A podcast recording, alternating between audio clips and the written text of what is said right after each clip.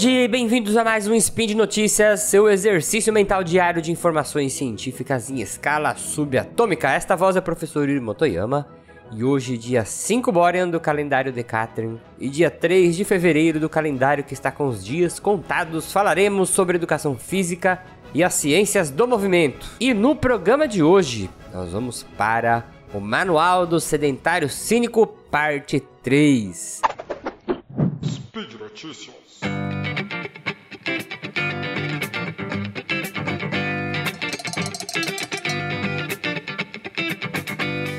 Então eu vou dar aqui três dicas para você que está começando o ano de 2003 e colocou como meta melhorar o nível de atividade física, aumentar a quantidade de exercícios que você faz. E aí eu vou te dar três dicas que vão envolver o treinamento aeróbio, treinamento que você pode fazer aí na academia, na esteira ergométrica, principalmente aí na esteira, tá? Então vamos lá, você que gosta de esteira. Primeiro, quando você estiver andando na esteira, você tem um gasto de energia, já expliquei alguns outros spins, que é diferente de você andar na rua. Então, quando você vai andar na rua, você põe o pé no chão, lá na frente, e aí você tem que jogar o peso do seu corpo para frente, seu centro de gravidade para frente. E aí, quem vai fazer essa força para ir transferindo o seu peso para frente são as suas pernas. Então, suas pernas, elas vão fazer um esforço para ir te impulsionando para frente, tá? Agora, quando você vai andar na esteira, repara comigo, na esteira você não vai para frente, é o chão que vai para trás. Então o que basicamente você faz? Você coloca o pezinho lá na frente e espera a esteira puxar o seu pé lá para trás, e aí quando ele estiver quase caindo da esteira, você vai completar o outro passo, né? E você vai alternando os pés. Por isso que na esteira ela tem um gasto energético um pouquinho menor. Ela é ruim? Não é ruim.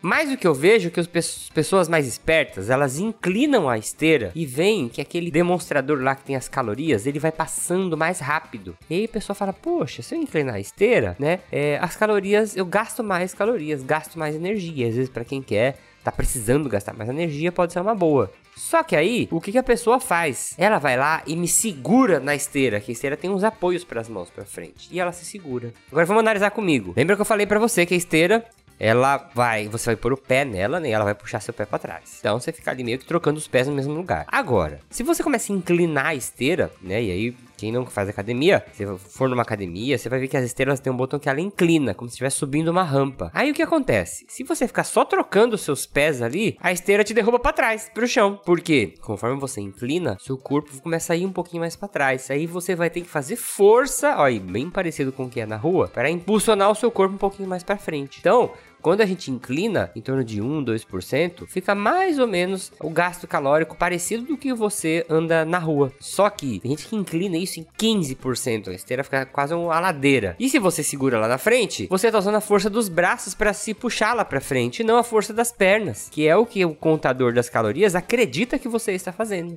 Então entendeu? Porque você não pode segurar, porque se você segura, então é melhor você descer a inclinação, porque se você não tá conseguindo, né, fazer com a inclinação, então vai fazer esteira, que é aumentar o gasto energético, vai dar uma caminhada lá, né, prefere fazer a caminhada, inclina, mas não segura na esteira, usa a força das suas pernas para você poder vencer a inclinação. Beleza? Segundo, a Yuri, quando eu faço exercício, para mim não dá certo, porque eu não consigo respirar direito. Me dá uma falta de ar e eu fico ofegante parece que o ar não vem. Gente, não existe esse negócio de não conseguir respirar direito. Então, o que está acontecendo é muito simples. Você está usando uma intensidade maior do que o seu corpo aguenta. Porque o seu corpo, ele vai responder com a sua respiração, né? É só se lembrar do cast de fisiologia do exercício, e ele vai aumentar a quantidade de gases que ele vai trocando para facilitar a produção de energia lá no seu corpo. Se você demanda muito do corpo, ele vai aumentar a demanda respiratória. E aí é aquela sensação que dá que você respira, respira, respira, né? E, e parece que tá com falta de ar. É muito simples isso. É só você diminuir a intensidade. Não tem necessidade, principalmente no começo, de você ficar se matando. Ah, eu fui correr com um amigo meu e não dá, eu não sei respirar. Eu fui acompanhar ele e eu fui, tinha que parar toda hora porque eu ficava ofegante. Não é porque você é, não sabe respirar que você foi seguir a velocidade do seu amigo que está um pouco mais treinado, o sistema fisiológico dele é mais eficiente, então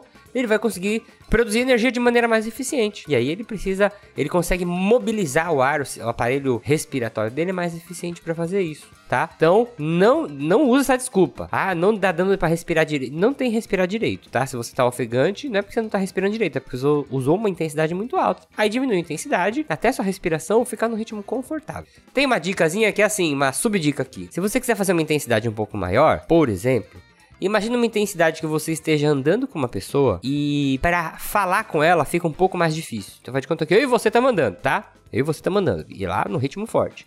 E aí de repente vai falar assim, então, parece que quando a gente viu aquele filme, se você começa a respirar no meio e não consegue completar as frases que você se planejou para falar, pode ser uma intensidade aí que a gente chama próxima do segundo limiar, que é uma intensidade boa para você se esforçar. Agora você tem que parar, pôr as mãos nos joelhos, se curvar para frente e ficar lá morrendo, aí é porque você tá forçando muito no começo e sem orientação. Eu não acho isso uma coisa interessante. E por último, quando você vai fazer atividade, tem uma, uns muitos estudos, né? Hoje eu me interesso muito com formas para melhorar a retenção das pessoas no exercício, para melhorar é, a, a, o prazer no exercício, né? E hoje em dia eles percebem que com um treinamento aeróbio, você escolher a intensidade que você vai fazer o seu treinamento também pode ser uma boa. Tem muitos estudos que mostram que se um professor fala para o aluno, corre a X km por hora, ou caminha a X km por hora, e esse mesmo aluno escolhe a intensidade que ele vai fazer o treino, a intensidade não fica tão diferente e a sensação de prazer quando a pessoa escolhe a intensidade que ela vai fazer, é maior. Se a sensação de prazer é maior, a tendência dela querer repetir aquilo no outro dia é melhor. Então conversa com o seu professor.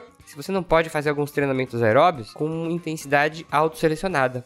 O link tá aqui do artigo na postagem, dá pro seu professor ler, você pode também dar uma olhadinha. Mas é bem interessante. Até esse segundo limiar que eu falei para vocês, né? E aí, de novo, volta no cast de fisiologia que a gente explica isso direitinho. É, você consegue ir ajustando a intensidade. E muitas pessoas pensam: ah, mas se eu escolher a intensidade, vai ser muito fraco eu vou ficar só andando bem devagar, não vai fazer efeito. E não é isso que os estudos mostram, viu? As pessoas parece que quando elas escolhem, é, depois de um tempo, elas vão aumentando progressivamente e vão percebendo que estão melhor.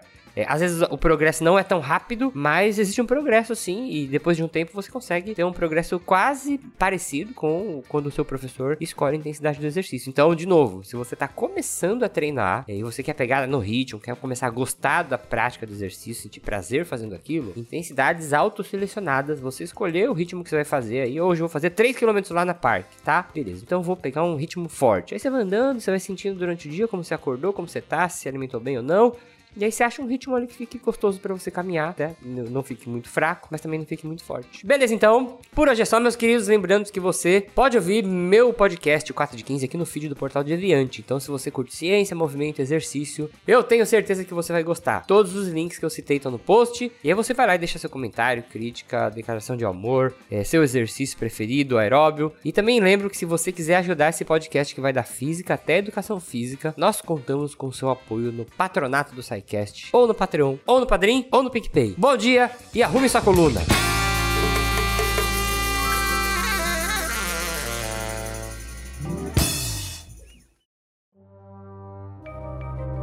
Este programa foi produzido por Mentes Deviantes. deviante.com.br